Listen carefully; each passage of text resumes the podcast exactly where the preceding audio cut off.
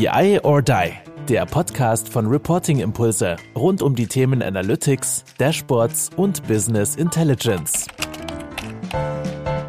Jo, hallo zusammen zu unserem Podcast BI or Die. Wir begrüßen über 40.000 Abonnenten, was mich sehr freut. Ich mache das dieses Mal das erste Mal im neuen Jahr und habe zwei fantastische Gäste. Ich freue mich total. Es ist Tobias Elle und Human Rest und die beiden sind von der PwC. Und das Geile ist, warum freue ich mich so?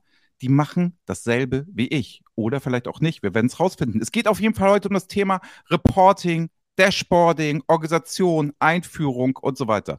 Guten Tag, Männer. Grüßt euch. Hallo Tobias, hallo Human. Hi Andreas. Hi Andreas.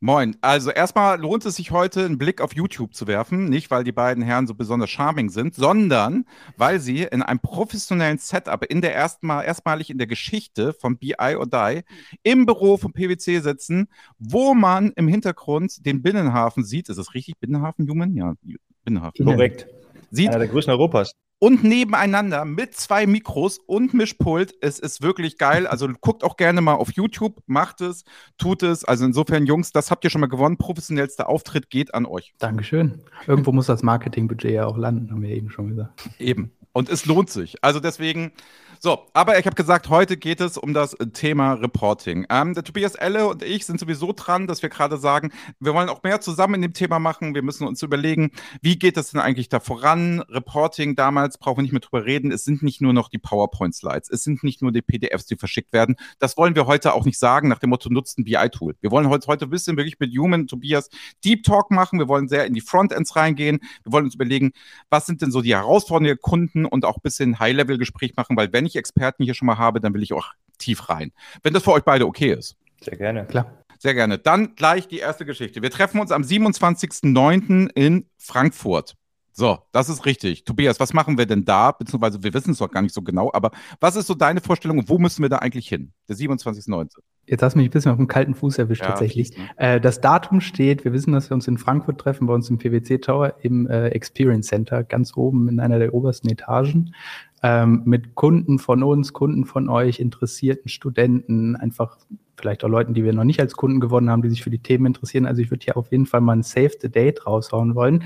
Genauere Infos, was da passieren wird, wird der Andreas sicherlich über seine Kanäle nochmal spielen. Ja, wenn wir uns, ne, also, also was wir heute festmachen können, würde ich sagen, ist, wir werden was zum Thema Reporting erzählen. Ne? Also Tobias Jungen, das werden wir auf jeden Fall schon mal tun.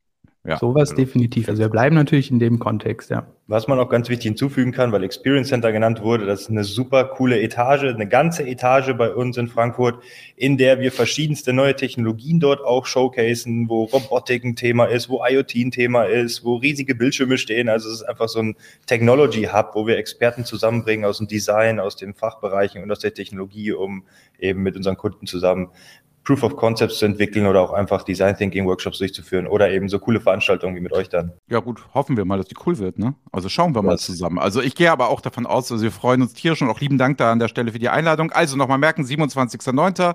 Wir machen was zum Thema Reporting. Mehr wissen wir jetzt noch nicht. Wir haben so ein paar Ideen. Gut, Thema Reporting. Was würdet ihr sagen? Ihr macht ja viele Kunden, ihr seid ja unterwegs, ihr macht ja sehr große Projekte auch, ihr seid ja überall mit PwC, sage ich mal, irgendwo, wenn es was zu der DWC, SAC gibt, ist ja ein so Name, der immer fällt, ist ja auch die PwC. Ihr habt euch da ja schon was aufgebaut. So, ihr arbeitet da unter dem Nico Reichen, ihr macht da zu, zusammen, habt ein cooles Team. Einige kennen euch ja auch vielleicht durch unsere Formate. Was sind so die Herausforderungen? Was würdest du sagen, Tobias, die bei euch so im momentan so angesagt sind? Was wollen die Leute wissen? Worum geht es bei denen im Reporting? Also das ist jetzt hier keine, keine Hot News, das weiß, glaube ich, im Moment oder mittlerweile jeder. Ich meine, sämtliche Fachbereiche haben super viele Daten, die Datenmenge steigt immer wieder an. Und was bringt einem das, wenn man diese Daten nicht anständig auswerten kann? Jetzt kann man natürlich sagen, ja, wir wollen Self-Service machen. Da bietet ja beispielsweise jetzt die SAC eine gute Möglichkeit, Power BI, Tableau, you name it.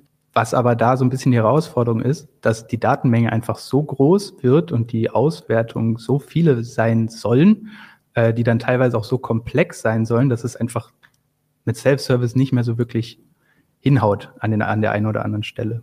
Ähm, und da sind halt dann viele unserer Projekte, wir führen ja nicht nur jetzt solche Tools ein, sondern machen wirklich von der Konzeption, Implementierung, äh, da machen wir wirklich die gesamte Bandbreite, äh, Anforderungsworkshops und alles, was man noch davor hängen mag. Und genau das ist eben das, weswegen wir ganz oft bei unseren Kunden sitzen. Ne? Wenn eben der Fachbereich selbst mit den Lösungen nicht mehr, nicht mehr hinterherkommt, dass wir eben äh, komplexe Themen mit denen gemeinsam entwickeln. Wenn wir jetzt nochmal über die SAC sprechen, so ein Thema hier kommt jetzt Story 2.0 oder Unified Story, wie sie es nennen, ähm, wo man in Stories wirklich auch Skripte schreiben kann. Und das ist dann natürlich für den einen oder anderen Fachbereich ein bisschen zu komplex. Und das ist eben genauso unser Thema. Du sagtest gerade Self-Service, ne? Ist ja schon gefallen, so die, die Frage. Was ist denn deine Definition, Tobias, von Self-Service? Also ich frage das aus folgendem Hintergrund, weil wir haben ja mal eine Umfrage gemacht, ähm, so wirklich short. Das werden wir in unserem neuen Buch ja auch so, sag ich mal, die besten Antwortmöglichkeiten, die wir haben, werden wir da veröffentlichen und so haben. Was ist für dich jetzt so selber Self-Service, wenn du, wenn du das sagst? Du hast ja schon eine Abgrenzung gemacht nach dem Motto, wenn die Datenmenge irgendwann zu groß wird, dann könnte es sein, dass Self-Service nicht mehr reicht. Finde ich spannend, der, der Aussage.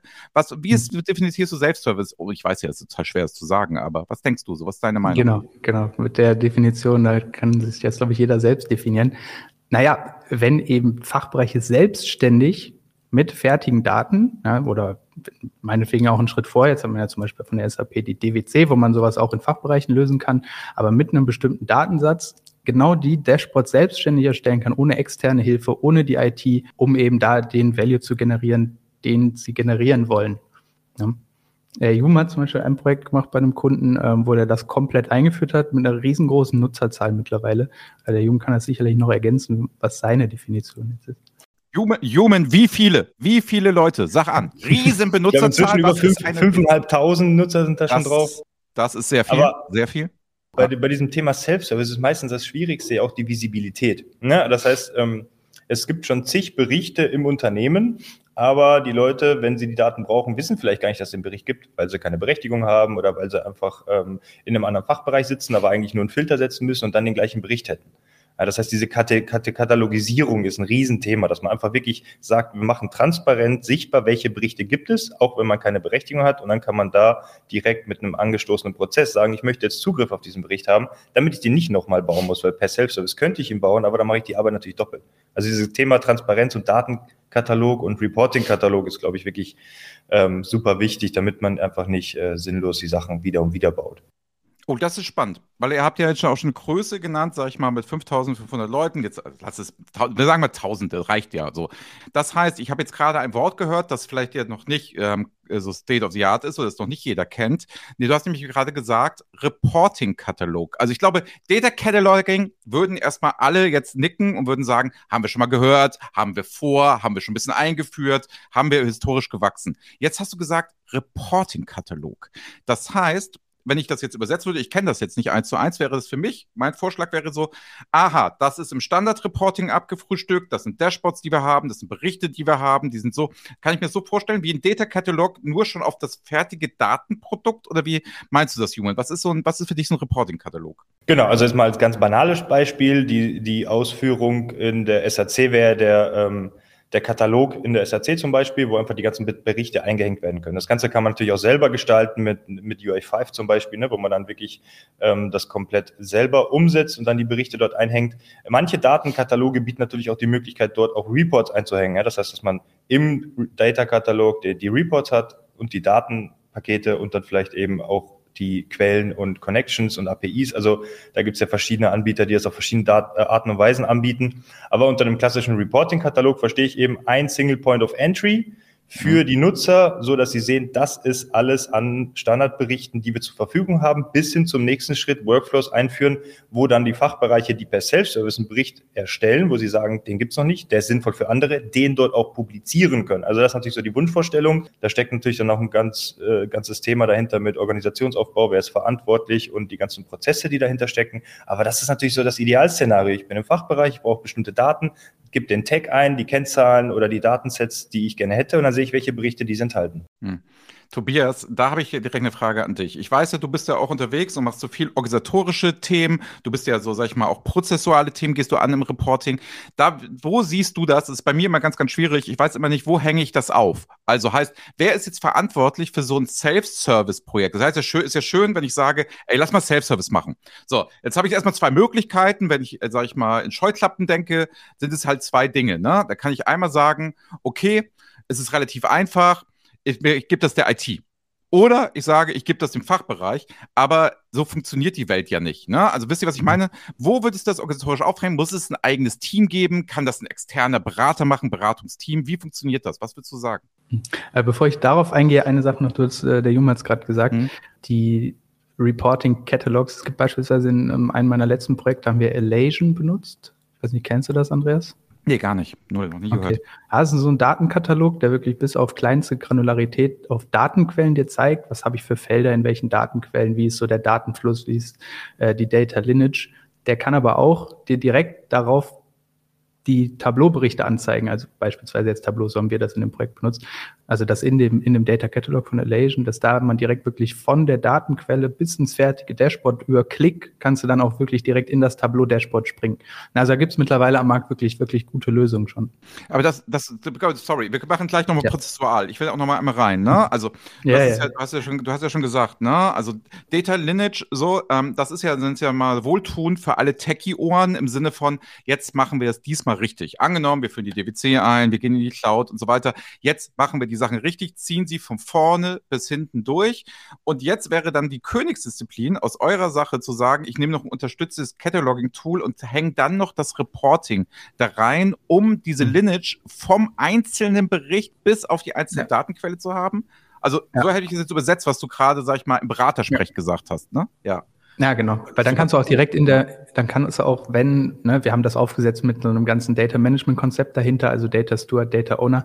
Äh, wenn also in irgendeinem, in irgendeinem Data Asset ein Fehler ist, wenn irgendwie eine Zahl nicht stimmt, wenn irgendwas falsch beladen wurde, kann im Catalog direkt hinterlegt werden, da und da ist was falsch und dann spielt die Lineage das wirklich hoch bis in, dann kann das, kann das Tool das sogar anzeigen, in welchem Chart in deinem Tableau-Bericht eventuell die Datenqualität leidet. Ja, da würden ein paar, sag ich mal, Banken, die uns ja hören, wo ich das weiß, weil wir auch viele Kunden haben, jetzt, sage ich mal, applaudieren in dem Moment, wenn das immer so wäre. Jetzt malen wir hier die schöne Welt. Mal Hand aufs Herz, ähm, Tobias, bevor wir ins Organisatorische kommen. Bei wie vielen Leuten findest du so eine gute Geschichte vor? Nicht oft. Ganz oft ist es halt, ja. wenn wir jetzt nochmal zurück zum Reporting gehen, ganz oft ist es halt irgendwo leider doch ein Wildwuchs. Weil die IT macht sich natürlich Gedanken, wenn wir nochmal jetzt bei uns zum Beispiel in die SAC gucken, wie ist so die Ordnerstruktur, welche Teams dürfen welche Ordner sehen, wie ist vielleicht eine Namenskonvention. Aber letzten Endes darf in der SAC ja jeder in seinem eigenen MyFiles-Ordner Daten, also äh, Stories erstellen, Modelle erstellen in der Regel. Und meistens ist von jedem die MyFile-Seite komplett voll, weil darin halt die Dashboards erstellt werden und mit irgendwem anders geteilt werden. Ja. Also das Thema Governance ist halt ein ganz großes Ding. Und ja, also das sind, das ist, wenn man jetzt wieder zurückgeht zu der eigentlichen Frage Prozesse und, und Organisation, das ist ein Riesending. Ne? Mit der Einführung von Self-Service muss man wirklich klar definieren, wer darf überhaupt was äh, wer entscheidet, welcher Bericht vielleicht aus dem Self-Service, wenn das mal irgendein Fachbereich gemacht hat, für seine internen Zwecke, welcher Bericht vielleicht auch geshared werden darf mit anderen Fachbereichen oder mit dem Management, wenn es äh, bestimmte Insights liefert. Das sollte in der Regel nicht der Fachbereich einfach auf eigene Faust machen. Da sollte es wirklich klare Verantwortung geben und äh, Entscheidungsbefugte, die das dann quasi freigeben. Na, ansonsten teilt man auch mit dem Management jeden Bericht und denen ist natürlich da am wenigsten geholfen, weil die brauchen natürlich die Berichte, die sie auch wirklich interessiert und nicht äh, 100 Stück, die alle Test 1, 2, 3 heißen. Gut, aber das Management braucht immer genau die Berichte, die sie nicht haben. So, das ist, das ist eine klassische Erfahrung. Also wenn du einen Anforderungsworkshop machst, immer das, was sie gerade nicht haben, immer dieser eine Detailbericht, der dann fehlt, obwohl 99 Prozent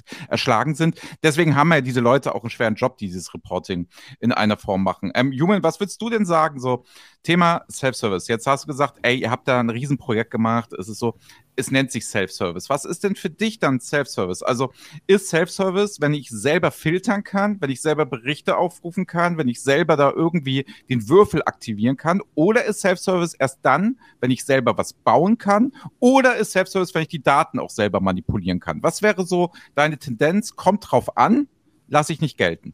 Nee, auf jeden Fall die beiden letzteren. Das erste äh, Filter anwenden, das ist Anwendersache. Also klar gibt es immer noch den einen oder anderen hart eingesessenen ähm, Top-Manager ähm, plus 50, der sagt, ich möchte PDFs oder ich möchte einen Report, der einfach fix das zeigt, was ich in der Story brauche. Aber allgemein ist das Anwenden von einem Report, das Benutzen von einem Report auch filtern, ähm, vielleicht auch bei einem flexiblen Report Drag and Drop sich die Dimensionen und Kennzahlen reinziehen. Nee, nee, also Self-Service ist schon wirklich, ich erstelle einen Bericht, wähle die Datenquelle aus und baue darauf einen Report, der dann wöchentlich, monatlich irgendwie für den jeweiligen Use Case eingesetzt wird. Oder eben im zweiten Schritt, was du angesprochen hast, insbesondere jetzt mit der Data Warehouse Cloud, dass man wirklich sagt, mit diesen ganzen Graphical Modeling Functionalities ähm, die Möglichkeit bietet, für einen Fachbereich einfach zu sagen, hey, ich habe hier irgendwelche Bewegungsdaten und äh, Stammdaten aus einem anderen System, ja, irgendwie S4 und Salesforce und ziehe mir das eben zusammen, weil das brauchen wir für das Projekt. Und da muss ich auch nicht programmieren. Ja, das geht ja wirklich alles inzwischen ganz gut so, dass man einfach Felder aufeinander zieht, Filter einfügt und so das Datenmodell wirklich ähm, aufbereitet. Klar muss die IT vorher oder halt die Experten im Hintergrund die Systeme anbinden, die erste Ebene im Datenmodell, also die, die Inbound-Schicht, die Daten einmal reinschieben vielleicht noch ein paar Bereinigungen, Transformationen reinziehen. Aber dann ab einer gewissen Ebene im Datenmodell kann man Views freigeben, so dass dann die Fachbereiche darauf nochmal dynamische Modelle, vielleicht noch in Kombination mit irgendeinem Excel, das entstanden ist, weil jemand 180 Materialien in der Liste definiert hat, die jetzt relevant sind. Dann wird diese Materialliste hochgeladen, gematcht mit den transaktionalen Daten und dann kann man sich den Bericht auf diesen Ad-Hoc-Anforderung aufbauen. Also von daher auch Modellierung sehe ich da immer wichtiger und kommen, insbesondere mit der Data Warehouse Cloud im SAP-Kontext. Klar gibt es auch noch weitere Vendoren, die das auch machen. Aber ja, die beiden Punkte. Vielleicht, ne, wenn du mal jetzt an die verschiedenen Tools denkst, du hast jetzt gerade die Data Warehouse Cloud genannt äh, und die SAC. Wenn man jetzt mal die SAC Standalone betrachtet, muss man natürlich sagen, dass Power BI beispielsweise das schon vorher konnte. Ja, ne? Also ja. Power BI konnte ja vorher auch schon verschiedene Tabellen miteinander joinen. Das ging in der SAC auch so halb. Da, ne, mit Data Blending und so konnte man das auch schon irgendwie manchmal hinkriegen. Aber Power BI beispielsweise konnte das ja bereits ja. vor einiger Zeit. Und äh, da war das ja, ist ja auch ein Self-Service-Tool. Ne? Also da gehört das natürlich schon mit dazu. Ja. Wie geht ihr denn mit der Toolfrage um? Also bedeutet, ähm, sag ich mal, so ein Klassiker, machen wir den jetzt einfach mal auf, ähm, wurde ja gerade eben schon gesagt, ist ja, ich habe jetzt hier so eine SAP-Architektur, historisch gewachsen, deutsches Unternehmen, immer SAP gehabt, ne, wir haben es schon gesagt, hm. Warenwirtschaft und so läuft eh darüber, jetzt haben wir da auch ein Data Warehouse, ähm, was weiß ich, so ein alt, äh, altes BW oder halt so eine S4HANA oder was auch immer, wissen wir ja alles so. Mhm. Habe ich jetzt. Und jetzt sage ich so, ah, wisst ihr was, eigentlich sind die Leute eigentlich bei mir erst auf den Trichter gekommen und sind eigentlich data-drivener geworden worden durch Power BI beispielsweise, weil es in 365 haben wir ausgerollt, haben wir auch zugelassen, die Leute sollen das ruhig nutzen, sollen das machen. Da gab es auch erste Schulungen, da habe ich vielleicht für Reporting-Impulse auch schon ein, zwei Sachen mit Dashboards da gebaut, die sind an dem Vorstand angekommen und jetzt stehe ich da als IT-Leiter mit meiner ganzen mhm. SAP-Geschichte. Und jetzt muss ich die SRC, muss ich jetzt irgendwie rechtfertigen. Wir beide, wir, also wir drei als Experten würden sagen, du musst da gar nichts rechtfertigen, aber die Realität beim Kunden sieht ja dann erstmal so aus. Wie beantwortet ihr so strategisch diese, diese Toolfragen? Wie beretet ihr da? Wie, wie macht ihr das, dass man sagt, ja, es kann, gibt es bei euch beides? Sagt ihr, ihr müsst bei sich auf ein Tool entscheiden? Wie ist da euer Ansatz, so sag ich mal, aus eurer, ähm, wir können jetzt nicht für die gesamte PwC sprechen, aber aus eurer Unit heraus habt ihr wahrscheinlich ja schon so, sag ich mal, so ein strategisches Vorgehen, wo ihr sagt, ähm, ja, Single-Vendor-Strategie, Doppel-Vendor oder vielleicht sogar Triple-Vendor. Wie ist da so eure Meinung zu? Der Berater würde es wahrscheinlich sagen, kommt drauf an. Genau. Und sagt, ich, ich, ich stelle ähm, dir alle vor und Kunde entscheidet selbst und macht das Falsche. Genau, ja, das wird der Berater sagen. Ja. Nee, das ist halt die, die Situation. Ich meine, wie äh, Tobias es gerade angesprochen hat, Power BI kann zum Beispiel sehr stark Data Wrangling. Wenn jetzt eben gesagt wird, wir wollen Self-Service und haben kein Tool wie die Data Warehouse Cloud, die sowas anbietet, wäre das natürlich eine, eine super Option, da dann eben so ein Self-Service Modeling auch anzubieten, was die SAC nicht kann.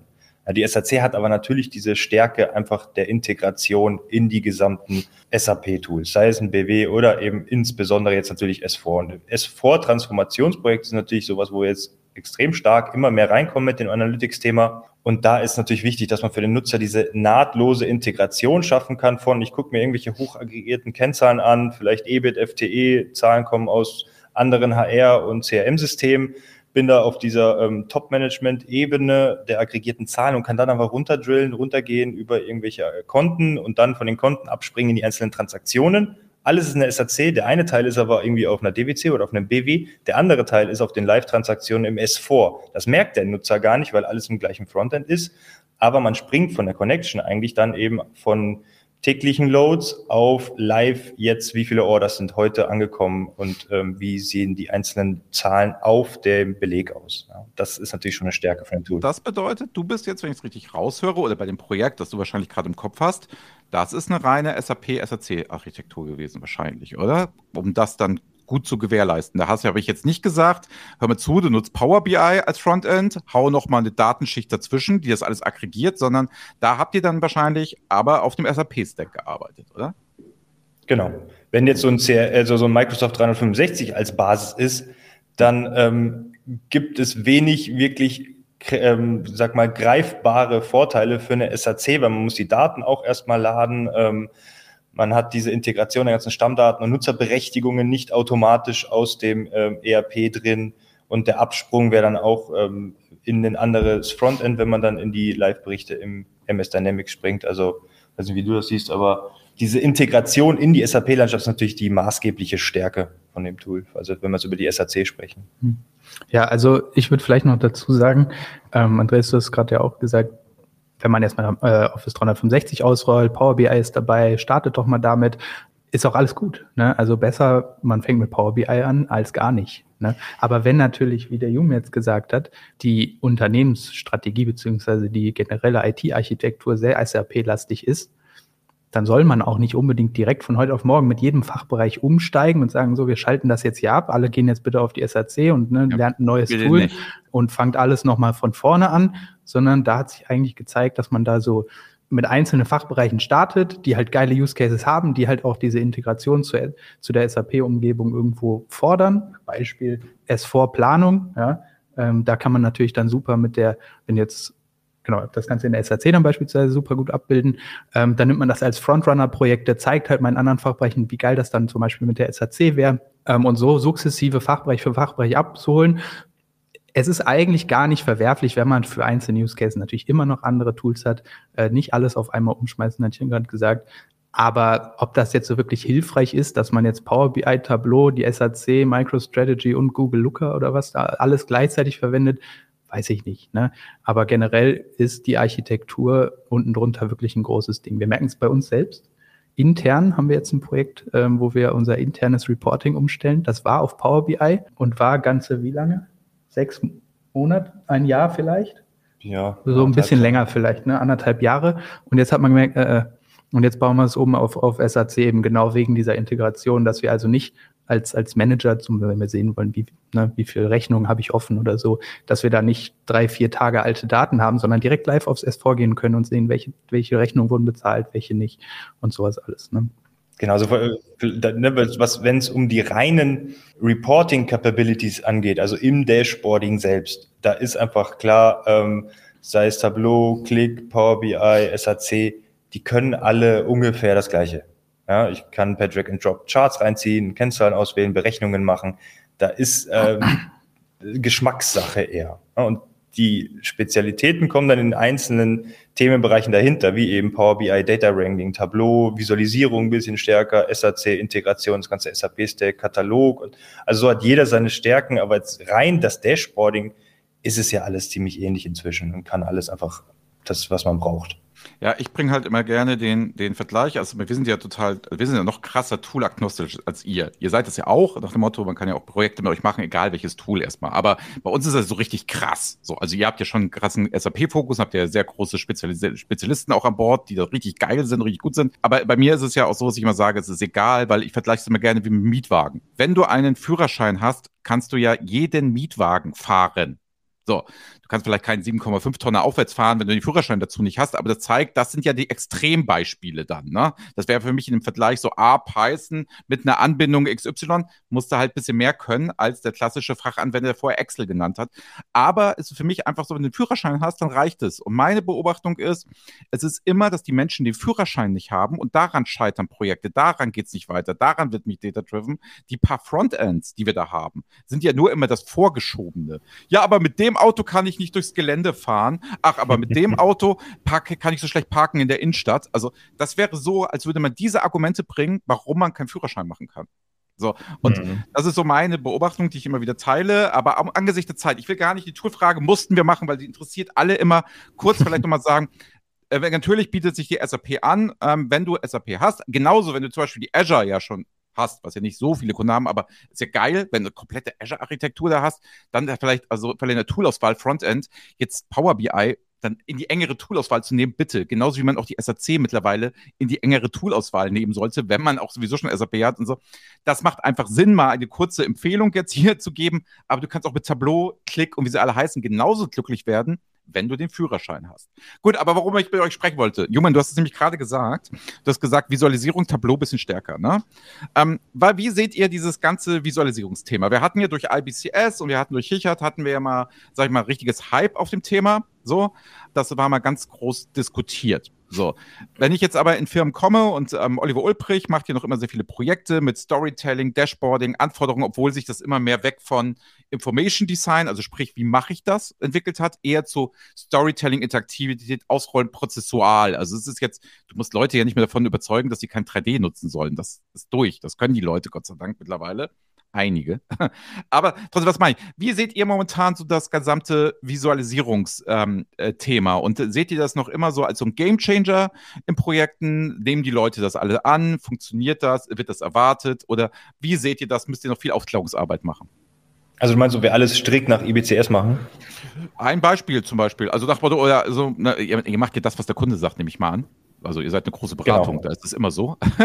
Also, also tatsächlich, aber, ähm, ja. da, da, vor kurzem erst ein Kollege das Projekt gehabt und ähm, hat versucht, so ein bisschen diesen, diese Idee von IBCS durchzubringen und es wurde trotzdem ganz klar gesagt, nein, wir brauchen die und die und die und die Farbe und das sah sehr bunt aus, aber dann kann man halt auch nichts machen. Also ich finde das ja gut. Also ich bin ja auf der, ich bin ja auf der Seite des, desjenigen, der das entschieden hat, weil ich ja dieses Schwarz-Weiß-Friedhofsding von IBCS kann das ich ja auch nicht machen. Muss also, aber ja auch nicht, ne? Also ich, ich mache, ne, tatsächlich, ich mache halt zweimal im Jahr für unsere Trainees die IBCS-Schulung bei uns intern im Team. Und solange es im Notationshandbuch so fest ist und sobald immer Orange Actuals ist, ist es auch vollkommen fein. Es muss nicht schwarz sein. Nee, ne? ja, aber nur da, eine Bedeutung, ja muss nur eine richtige Bedeutung haben.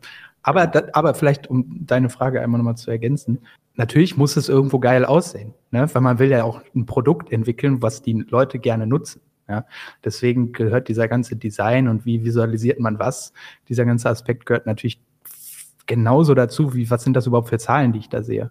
Aus meiner und, und du hast den Guideline angesprochen. Also das ist, glaube ich, das A und O, dass man sich einmal hinsetzt und eine Guideline definiert und eben sagt, okay, wie, wie stellen wir Budgetzahlen immer da, wie stellen wir Actuals immer da, welche Schriftarten, damit das einfach einen einheitlichen Look hat. Als nächstes die Templates im Frontend, welches auch immer das ist, dass die einfach immer den gleichen Look in viel haben. Ich meine, das kennt eher hoch und runter, aber das ist einfach das A und O. Ob es dann jetzt der und der Chart ist oder mehr Farben, weniger Farben, das ist jetzt, glaube ich, eh von weniger Relevanz. Wir haben sowieso gesehen, dass die meisten unserer Kunden zwar sehr an IBCS interessiert sind, aber wie du gesagt hast, nicht so sehr an diesem strikten Schwarz-Weiß-Thema, ne, sondern die wollen ihre Farben sehen. Ne? Dann ist es auch okay, wenn Actuals blau ist, wenn es halt so final ist und wenn es immer so ist und der Nutzer nicht jedes Mal in jedem Dashboard irgendwie ein neues Blau sieht oder mal dann doch schwarz, sondern wenn es immer das gleiche ist, dann ist es auch super für den Nutzer zu verstehen. Ja, und das ist eigentlich das, worum es geht. Der Nutzer sollte direkt sehen, worum es sich da handelt und nicht jedes Dashboard neu lernen müssen. Wir haben ja, wir gehen ja von dieser semantischen, also für die Zuhörer, für diese semantische Situation gehen wir ja als Reporting-Impulse seit Jahren schon von weg. Wir sagen ja, Actual nicht einfärben, Plan nicht einfärben, etc., weil wir gemerkt haben, das ist nicht gangbar, das ist nicht möglich, aus folgendem Grund. Was mache ich denn, wenn ich zwei Pläne habe? Dann muss ich ja, muss ich ja wieder was Neues definieren. Also es gibt ja vielleicht eine Mittelfristplanung und eine Langzeitplanung und der Forecast ist dann hier nochmal schraffiert und solche Sachen. Und da habe ich gemerkt, dass viele Leute sich damit aufhalten, was die semantische Notation ist. Und da hatten wir ja mal Jürgen Feist auch hier, der hat ja Folgendes dann auch gesagt, gesagt, ja, also im Finanz, Umfeld. Ne? Oder auch, wenn du statische Berichte hast, funktioniert IBCS lückenlos. Das funktioniert geil. Kann man nicht anders sagen. Ich bin da absolut Fan. Mhm. Ich war ja selber in der Ausbildung, in der Schulung, durfte Rolf Hichert ja live erleben. Das war ein Hammer damals. Ich bin ja auch in dieser Tradition quasi. Aber da habe ich gemerkt, die semantische Notation ist es nicht. Gerade jetzt, wenn wir Self-Service ausrollen, wenn dann die Leute sich mit so einem Mist aufhalten, oh scheiße, ich muss ja jetzt in eine Guideline gucken, damit ich das ja richtig mache ich sage immer, die Grundausbildung wieder, wir sind wieder beim Führerschein. Wisst ihr, was ich meine? Nach dem Motto, die mhm. Grundausbildung, Visualisierung finde ich super. Da, guck mal, es gibt IBCS, es gibt vielleicht das, was Oliver Ulbrich sagt, es gibt das, was Stephen Few sagt, es gibt das, was, was XY Caroline Nussbaumer sagt, also die Staaten und so weiter. Finde ich ja cool, wenn man das so einmal dann so macht, aber es ist für mich dann wieder Führerschein und halte dich so an die Regeln, ne? Aber ob das Fahrverhalten fahre ich bei Gelb noch rüber oder bremse ich bei Gelb, sollte jedem noch selber, finde ich, überlassen sein. Und da war mir diese IBCS-Geschichte halt immer zu krass schwarz-weiß. Witziges Wortspiel in dem Fall. So. Kennt, also geht mir so. Deswegen haben wir ja, sag ich mal, diesen anderen Ansatz irgendwann gefahren, weil diese krasse Interaktivität, ne, oder auch stark getrieben durch Fraunhofer, dass ja, wenn du jetzt, sage ich mal, verschiedene Dimensionen abbilden möchtest, in einem Bubble Chart beispielsweise, das interaktiv ist, wo du die Zeit noch mit reinspielen kannst. Grüße gehen raus an Power BI, eine der geilsten Funktionen aller Zeiten von Hans Rosling, die er auch Capminder damals gemacht hat. Aber wisst ihr, was ich meine? Dieses, da bricht ihr mir dieses ganze Farbenkonstrukt. Ne? Ich versuche immer so, wenn jemand IBCS hat, sage ich immer geil, können wir super drauf aufsetzen, können wir viel machen. Ne? Aber ich habe echt aufgehört, irgendwo diese Dogmatismen und das mit irgendwelchen Leuten. Und ich finde auch, dass die Leute, Gott sei Dank, auch die da so ein bisschen diese Jüngerschaft, diese IBCS-Jüngerschaft hatten, immer weiter runtergehen. Und dass man ja mit der SAC das super anwählen kann und trotzdem sehr frei in der Gestaltung ist. Also, jetzt habe ich hier den Monolog gehalten. Sorry. Seht ihr das anders? Seht ihr das genauso? Sorry. Nee, ganz genauso. Letztendlich merken wir ja aber eh, dass der der Hauptfokus bei den Projekten liegt ja irgendwie darin, die richtigen Daten ranzukriegen, die richtigen Kalkulationen zu haben und dann irgendwie die richtige grobe Darstellungsform zu finden. Das sind dann eben die Feinheiten. Ich glaube, das kommt halt auch sehr stark aus diesen klassischen Quartalsberichten, genau. super strukturiert. Ähm, da muss man es ganz schnell rauserkennen. Im Dashboarding oder in Gesamtanalytics-Projekten rückt das einfach, glaube ich, ein bisschen in den Hintergrund, weil der Fokus darauf steht, kriegt man überhaupt die ganzen richtigen Daten zusammen, das Mapping der Felder, die Harmonisierung und eben überhaupt die Sichtbarkeit, was gibt es alles, bis hin dann zu der richtigen Clusterung und dem richtigen Storytelling. Von daher im Gesamtkontext von Analytics-Projekten würde ich jetzt schon sagen, dass dieses ganze Thema Style ähm, und jetzt Farbe hier, Farbe da nicht die Wichtigkeit hat, die es vielleicht manchmal bekommt. Ist aber vielleicht auch ein bisschen abhängig, wer entsprechend der Empfänger vom Bericht ist. Oh.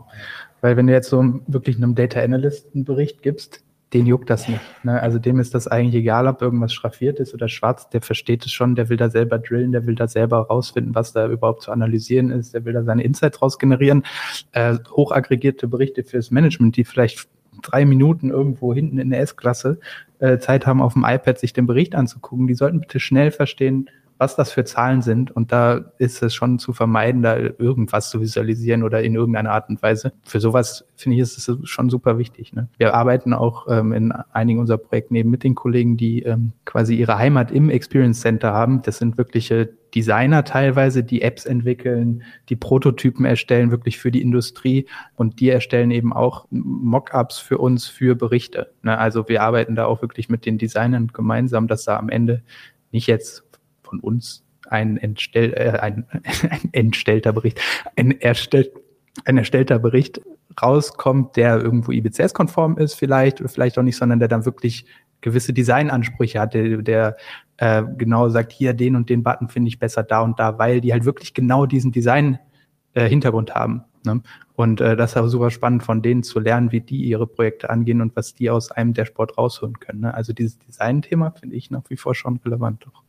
Ja, genau. Das ist aber schön, Tobias. Du hast nämlich nochmal auf die Frage geantwortet, die ich eingangs gesagt habe. Ich glaube das nämlich auch. Ich glaube halt in jeder Data Literacy Schulung, in jedem Datenverständnis, in jedem Dashboard, das du machst, muss eine gewisse Ausbildung sowohl für Empfänger als Ersteller erfolgen. Sonst wird dir das beste Dashboard immer um die Ohren fliegen. Das bedeutet, bleiben wir doch mal bei dem Auto. Bei dem Autobeispiel ein Gefährt, das völlig unpraktisch ist und nach A und B kommt würde ja trotzdem das Erfüllen eines Autos. Wenn ich aber keinen Bock habe, mich jedes Mal ins Auto zu setzen, nehme ich kurz das Fahrrad, gehe ich halt lieber zu Fuß, setze mich in die U-Bahn und so weiter und so fort. Und so macht man ja auch nicht Ingenieurskunst, ne? Und ich glaube ja noch immer, man vergisst immer gerne, der Hichert ist ja Ingenieur gewesen. Und der kommt ja aus dieser Denkweise. Und das passt dann nicht immer zu Interaktivität und Design. Deswegen war er so ein geiler Pionier, weil er so extrem dogmatisch reingegangen ist damit man jetzt praktikable, gangbare Lösungen machen kann. Deswegen an alle Zuhörer ganz klar der Aufruf, bildet euch da bitte aus und führt nicht die Diskussion IBCS ja oder nein, sondern führt die Diskussion, wie visualisieren wir unsere Dinge Gut. So, an alle Hörer, die uns gehört haben, jetzt am Ende nochmal der Aufruf. 27.09. Tobias Human und ich, wir machen was zusammen. Wenn ihr die beiden auch hören wollt, am 24. April bis zum 28. April beim Level Up Event und ihr sagt, oh, da hätte ich nochmal Bock drauf, dann nehmen wir den Oliver Ulbrich nochmal dazu, dann nehmen wir den Human, nehmen wir den Tobias und wir reden nochmal hardcore über Visualisierung, nochmal hardcore über Interaktivität im Self-Service-Slot habe die gar nicht gefragt, ob sie Bock haben, aber würden wir jetzt machen. Klar. Wenn ihr da Bock habt, dann schreibt die, schreibt uns mal an, was ihr euch da so wünscht, welche Themen wir da machen sollen, welchen Deep Dive wir da machen sollen. Wir würden da gerne über Visualisierung, würde ich da gerne mal mit euch beiden reden und dann würden wir nicht so Self-Service Reporting, sondern wirklich ganz krass nochmal wie baut man ein Dashboard? Wie baut man einen Bericht? Wie geht das eigentlich? Wie seht ihr das? Wie machen wir das bei Advanced Analytics und so weiter und so fort? Habe ich total Bock drauf, weil ich gemerkt, ne, sowohl bei Tobias als Human ging bei dem Visualisierungsthema so richtig auch die Augen auf. Da haben die sich gegenseitig, wenn wir auf YouTube sind, auch angeguckt. Und da, das ist nochmal streitbar. Und wenn wir Olli dazu nehmen, der hat sowieso nochmal eine andere Meinung, hätte ich total Bock drauf, mit euch beiden da so einen Experten-Talk nochmal zu machen. Ich würde ich würd gerne Ollis Tree-Map Liebe ein bisschen, ein bisschen löschen. Ich, Kein liebe auch, ich, liebe auch, ich liebe auch die TreeMap. Beste okay. Visualisierung aller Zeiten. Aber wir kommen ja nicht aus dem IBCS-Dings, wir sind ja Ben Schneiderman. Ne? Und Ben Schneiderman der Erfinder der Tree Map, dem können wir ja jetzt nichts Böses wollen. Gut, ihr merkt, das wird, das wird ein Herzenthema. Das wird ein Herzenthema. An euch beide, lieben, lieben Dank. Ne? Super, wie gesagt, 27.09. Ich nehme an, man darf euch auch einfach bei LinkedIn adden, anschreiben, machen, tun zum Thema Jederzeit, Reporting. Gerne. Bei PwC ist es nicht so, dass sofort die Berateruhr angeht und man sofort ein Angebot geschickt kriegt und dass eine Drückerkolonne um die Ecke kommt. Nein, man darf sich einfach so mit euch vernetzen. Ne? Dann letzte Frage, Tobias. Wir sind da schon im Austausch. Bowling-Team, ja oder nein? Äh, ja, also Bowling sind wir natürlich mit dabei. Gut, wer es nicht weiß, wir machen Betriebssport jetzt alle übergreifend. Weitere Infos folgen, einfach bei LinkedIn hören. Wer, ein, wer kommt vorbeikommen möchte, kann vorbeikommen, sowohl bei der PwC als auch bei uns, als auch in München bei dem Richard Ramftel und so weiter. Mal gucken, was das wird. Ihr merkt, wir machen immer irgendeinen Quatsch. Insofern danke, dass ihr dabei seid. Danke fürs Zuhören und ich freue mich auf bald. In dem Sinne, ciao. Ciao, danke schön. Das war BI or Die, der Podcast von Reporting Impulse. Danke, dass ihr auch diesmal wieder mit dabei wart. Wenn es euch gefallen hat, dann hinterlasst uns doch eine gute Bewertung und abonniert den Podcast, um keine weitere Folge zu verpassen. Bis zum nächsten Mal.